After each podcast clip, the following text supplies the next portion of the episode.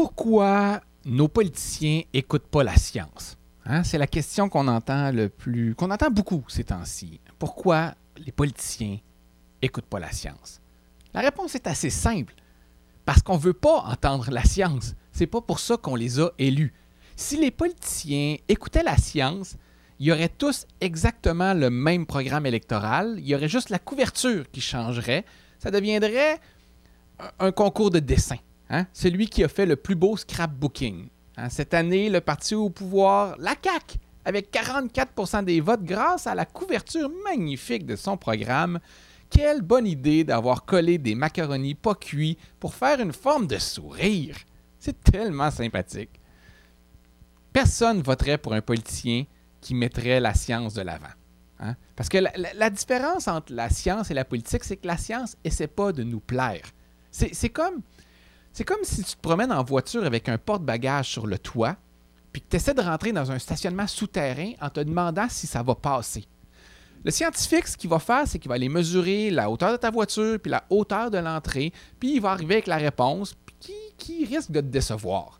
Tandis que le politicien, lui, il va y aller au pif. Il va regarder, puis il va faire comme hein, Non, selon moi, ça passe. Ah, t'as de la masse. T'as de de la place en masse.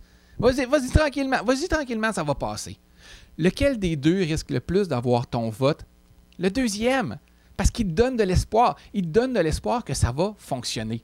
Pas le premier. Le premier risque de scraper tes vacances en t'annonçant déjà que ça ne fonctionnera pas. Fait que tout le monde va écouter le politicien, on va avancer, scraper le toit de ta voiture, tes bagages se retrouver tout éparpillés par terre. Puis là, le politicien va dire comme ah, Comment vous vouliez qu'on sache Puis nous autres, on va faire comme Ouais, c'est vrai, comment ils pouvaient le savoir? Puis on va y pardonner. Parce qu'on n'aime pas la science parce que parce qu'on est toujours en train de vouloir négocier la réalité. On ne veut pas entendre la réalité. Un scientifique, ça va te dire que l'alcool, c'est toxique. C'est un poison. T'es mieux de pas en boire. T'es mieux d'en boire zéro. C'est un poison. C'est toxique. Puis là, nous, on va essayer de négocier comme Ouais. Ouais, mais il n'y en aurait pas un qui serait moins pire que d'autres. Il n'y a, pas a pas une façon de trouver du positif. Le vin rouge. Le vin rouge, ça, ne pourrait pas être bon pour le cœur. Y a-t-il une quantité? Y a-t-il une quantité qu'on pourrait boire qui serait pas trop toxique? Hein? Disons qu'on veut, veut pas mourir immédiatement, mais peut-être dans 30 ans de ça, mais pas mourir sur le coup. Là, là, ils vont faire comme ah, OK, gars. Deux ou trois consommations par jour en essayant de pas boire tous les jours. Tu fais comme Oh, parle-moi de ça, t'as mon vote. Ça, c'est de la technique de politicien. Du alcool, c'est des politiciens. Parce que la vérité, ça serait on serait tous mieux de pas boire, mais on va trouver une espèce de, de petit twist dans la réalité. C'est ça que ça fait, la politique. Je dirais même qu'on ne devrait même pas élire des politiciens qui écoutent la science. On devrait élire des politiciens qui comprennent la science. C'est pas la même affaire, là. tu sais, à, ton mariage, sur la scène, tu veux pas des gens qui écoutent de la musique, tu veux des gens qui savent en jouer. Tu vas pas donner des instruments de musique à quatre personnes au hasard dans la foule en disant comme euh, comment ça se fait que ça sonne comme de la merde? Mais un politicien qui écoute de la science, c'est pas comme un politicien qui sait lire la science. Ça, c'est comme donner une partition de piano à quelqu'un qui sait pas en jouer, mais qui a deux albums d'Alexandra. Alexandra? Streliski à la maison. Si la science nous intéressait tant que ça, nos politiciens seraient des scientifiques. Nos politiciens seraient des nerds à lunettes, inconfortables, malhabiles, avec de l'eczéma sur les coudes, des plaques rouges dans le cou juste à l'idée de passer devant la caméra.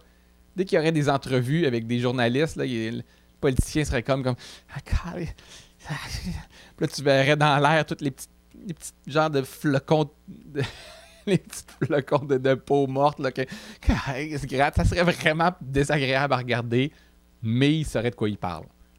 Parce qu'il y a une règle universelle d'ailleurs. Les gens qui maîtrisent le mieux un sujet sont les pires pour l'expliquer. Plus quelqu'un connaît quelque chose, moins il est capable de te l'expliquer. C'est comme ça. Parce qu'il sait à quel point c'est compliqué, qu'il y a des nuances, qu'il y a des zones de gris. Peu importe la question, la réponse d'un scientifique, c'est toujours quelque chose comme eh, Ça dépend. C'est complexe. Tu ne feras jamais lire en disant aux électeurs comme eh, Ça dépend. C'est complexe. Et l'inverse est aussi vrai. Plus une personne est bonne à expliquer quelque chose, habituellement, moins elle s'y connaît.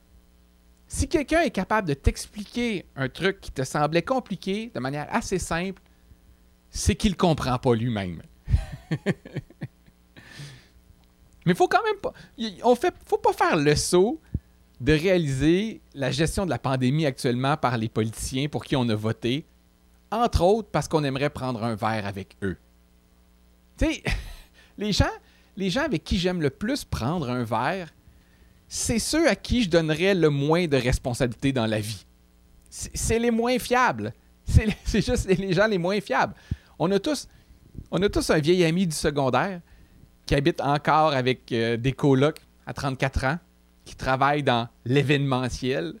Une genre de job un peu flou qui, en théorie, sa job, c'est d'organiser des gros événements au centre des congrès à Montréal avec comme 2600 personnes qui ont payé 200 pièces par table pour être là. C'est ça sa job en théorie. Mais au final, tu le croises plus souvent au bout d'une rangée au Costco à essayer de te faire goûter des petites bouchées semi-cuits avec le milieu encore gelé. Parce que ça, c'est de l'événementiel. Tu sais, ce, genre d'ami qui, à chaque fois que tu le vois avec sa blonde, tu la salues toujours, mais en sachant pas trop si c'est la même fille que tu as vue il y a sept mois. tu sais, tu essaies que ça paraisse pas. Une espèce de Hey, allô! Un, allô de Je te connais-tu, je te connais pas? Parce que toutes ces blondes, ça, toutes à ce gars-là. C'est avec lui que tu veux prendre un verre. C'est avec ce genre de gars-là que tu veux prendre un verre. C'est les meilleures histoires. Tu veux pas prendre un verre avec ton ami du secondaire qui est rendu fonctionnaire pour Santé Canada, avec une vie rangée, dont tu sais très bien qu'autour de 7-8 heures le soir, il va dire Ah, faut que je parte parce que demain, je me lève trop pour partir avant le trafic. Partir avant le trafic. Pire phrase au monde. Hein? C'est une phrase qui n'a jamais précédé quelque chose de fun. Il n'y a jamais eu quelque chose de fun. Il n'y a jamais eu une anecdote qui a commencé par L'autre jour, euh, je me suis levé euh, tôt pour partir avant le trafic, puis tu devineras jamais ce qui s'est passé après. Ça m'intéresse même pas. Tu sais que c'est rien. C'est une histoire comme il est arrivé en retard parce qu'il y avait un train qui traversait une rue, puis Chris qui était long le train finalement. Quelque chose de plate de même. genre de phrase qu'on s'imaginait jamais dire à 17 ans. On a tous fait un pacte dans notre vie un, jour avec nos amis au secondaire. Si jamais tu m'entends dire euh, que je veux partir tôt pour partir avant le trafic, tire-moi une balle. Oui, il y a un moment dans notre vie, tous nos, nos, pactes finissent par tire-moi une balle. Ce qui est un peu ridicule quand même, un peu extrême. Parce qu'il y a beaucoup de choses aujourd'hui que je fais à 38 ans qu'à 17-18 ans, j'aurais jugé très sévèrement. Très, très sévèrement. Puis je serais très déçu aujourd'hui à moment d'arriver puis de, réaliser qu'il y a quelqu'un qui arrive dans mon dos, un ami du secondaire que j'ai pas vu depuis 20 ans, puis bang, il me tire une balle. Tout ça parce que je porte une, cravate au travail, puis on s'était promis de jamais faire ça. Je sais pas si ça passerait en cours, ce genre de Monsieur le juge, mon client avait fait une promesse, à la victime. Il lui avait promis de lui tirer une balle si jamais il possédait un petit tracteur à gazon. Et malheureusement, la victime est allée s'en acheter un l'été passé. Bang! Tirer une balle. non, mais mon point, c'est qu'on devrait, on devrait pas choisir nos politiciens parce qu'ils ont l'air sympathiques. Ça n'a aucun, ça aucun, aucun, bon sens. C'est synonyme de rien, avoir l'air sympathique. Il n'y a, aucune sphère dans nos vies qu'on choisit des gens parce qu'ils ont l'air sympathiques. Je pense. Ma blonde m'a même pas choisi à cause de ça. Elle m'a pas choisi parce que j'ai l'air sympathique. On ne devrait jamais choisir. T'imagines si t'embarques d'un avion, puis là, on est comme, OK, qui va piloter aujourd'hui? Puis là, quelqu'un fait comme, je propose Jack. Jack, c'est le gars le plus sympathique que je connais. Il a, toujours il a le cœur à bonne place. Tu peux, Jack est toujours là pour t'aider. Tout le monde peut te le dire. Hein. Il a juste du bien à dire de lui. Tu peux l'appeler à n'importe quelle heure de la journée ou de la nuit. Il va répondre. C'est le genre de gars qui t'aide à déménager. C'est Jack qui devrait conduire l'avion. Ça n'a aucun sens. Comment ça fait qu'on choisit nos politiciens de même? Tu sais, le politicien sympathique euh, avec qui tu voudrais aller prendre un verre, là. OK, ça va bien tant que justement les choses vont bien tant que la société allait bien, on s'en sortait. Tant que la société n'était pas trop problématique, on s'en sortait avec des politiciens sympathiques. Mais quand il y a une guerre ou une pandémie, c'est là que tu regrettes ton politicien. C'est là que tu regrettes de ne pas avoir choisi le plat, le, le, cérébral à côté. Là. Être pogné avec Joe, Joe, Joe Blow sympathique. Là. Tu fais comme tabarnache. C'est comme, c'est comme faire du ponton l'été. Tu sais, quand tu fais du ponton l'été, il faut que je fasse attention en parlant de ponton parce que ça se pourrait que j'ai un de mes amis qui, du secondaire qui arrive et me tire une balle en ce moment. je suis prudent. Non, mais tu sais, quand tu fais du ponton l'été puis qu'il y a un enfant qui dit Est-ce que je peux conduire? Là, tu fais comme baf. Tu regardes le, autour, le lac est calme. Il n'y a pas de bateau autour, il n'y a pas de vagues. Tu, ah, tu ralentis le moteur un peu, tu assois l'enfant sur le siège, puis tu le laisses faire semblant de conduire. Mais si le vent se lève, il y a un autre bateau qui approche, puis qu'il se passe quelque chose d'inattendu, rapidement tu l'enlèves, puis tu reprends ta place. Ben, c'est un peu ça qui se passe avec Justin Trudeau en ce moment. Hein, on a le goût de dire retourne en arrière, mets ta veste de sauvetage, les adultes vont reprendre le contrôle. D'ailleurs, tu sais, beaucoup de gens qui reprochent à Justin Trudeau son passé de prof de théâtre. Hein, c'est comme un reproche qu'on lui fait. c'est un problème. C'est un problème que Trudeau ait été prof de théâtre avant. Mais le problème, c'est pas que ça le rend incompétent à être un politicien. C'est au contraire. Être prof de théâtre, ça le rend beaucoup trop compétent à être un politicien. C'est ça le problème. Ça veut dire qu'il peut être un très très bon menteur. Ça, c'est un problème. Même moi, même théorie. Moi, si je veux m'acheter un, char usagé, si je veux m'acheter un char usagé, je spot le vendeur qui fait, en qui j'ai le moins confiance. Je veux celui qui a l'air le plus croche possible. C'est lui que je vais prendre. Parce que comme ça, je vais être sur mes gardes. Tout ce qu'il va me dire, je vais comme, ah, je suis pas sûr. Tu veux pas le, vendeur qui a l'air sympathique puis honnête? C'est lui qui va te vendre le, le pire char. C'est sûr qu'il va. Parce que les politiciens et les vendeurs de voitures usagées, ça se ressemble un peu comme job. Les deux doivent te vendre un produit ordinaire à chier, en fait. Je sais pas trop où je m'en vais avec ça. Anyway, non mais. Moi, il y a quelque chose, par contre, par rapport aux élections, c'est. Il y a quelque chose de, drôle. Moi, je vote pas souvent. J'ai voté très peu souvent dans ma vie, puis chaque fois que j'ai voté, j'ai perdu mes élections. Moi, j'ai jamais, j'ai jamais gagné mes élections de toute ma vie. Jamais. J'ai voté quelques fois, puis jamais j'ai eu, euh, j'ai gagné. Euh, visiblement, je suis très mauvais. Je suis très mauvais aux élections. je devrais arrêter. Je devrais arrêter parce que n'importe qui qui miserait sur des chevaux ou des courses de je sais pas trop quoi, puis qui perdrait à chaque fois, tout le monde ferait comme T'as un problème, t'as un problème de jeu, t'es pas bon là-dedans, tu devrais arrêter. Ben, moi, je suis pas bon en démocratie. J'ai jamais gagné. Je sais pas voter. tu sais, moi, je lis les programmes, puis je me dis, ah, crime, ça doit c'est lui le meilleur. sur papier, c'est eux qui vont gagner, c'est le meilleur programme. Jamais. Je perds tout le temps. Être un politicien, tu veux pas que je vote pour toi. C'est signe que tu vas perdre. en même temps, en même temps, il y a un côté de moi qui est content de perdre ces élections. Il y a un côté de moi, il y a un côté de moi qui me dit Ah, comme ça, j'ai pas à vivre avec le. J'ai pas à vivre avec le remords d'avoir gagné ces élections puis de voir son parti faire des conneries au pouvoir. Moi, à chaque élection, je peux faire comme C'est pas ma faute. Moi, ce qui se passe, je fais comme Il a rien à voir là-dedans. C'est votre problème. Vous autres qui avez élu ce, parti-là, votre trouble. Organisez-vous avec vos affaires. D'ailleurs, moi, je pense qu'on devrait rendre beaucoup plus responsables les gens par rapport aux élections. On dit qu'on devrait rendre les politiciens responsables de leurs erreurs. Et pourquoi pas ceux qui ont voté pour eux aussi? Cette année, par exemple, on prévoit un déficit de 7 milliards. Au Québec, juste 7 milliards de dollars de déficit. C'est les 37% de gens qui ont voté pour la CAQ qui devraient se partager cet argent-là. Moi, a rien à voir là-dedans. Peut-être que mon parti aurait fait la même affaire, mais je on ne le saura pas. Moi, je n'ai pas voté. on devrait rendre les gens imputables des, partis politiques pour lesquels ils ont élu. Ça devrait être comme le mariage. Tu sais, quand tu, tu quand tu maries quelqu'un qui n'a pas sa citoyenneté canadienne, tu es comme responsable financièrement de la personne pendant trois ans. Ça devrait être la même chose en politique. Tu sais, quand tu arrives dans un bureau de vote, puis juste avant de mettre ton petit bulletin dans la boîte, la personne t'avertit, Oh, êtes-vous êtes conscient de ce que vous êtes conscient des conséquences, puis vous, allez être responsable de ce parti pendant quatre ans? Oui? OK. C'est correct. Vous pouvez. Avec, euh, ça devrait ressembler à un mariage. Hein.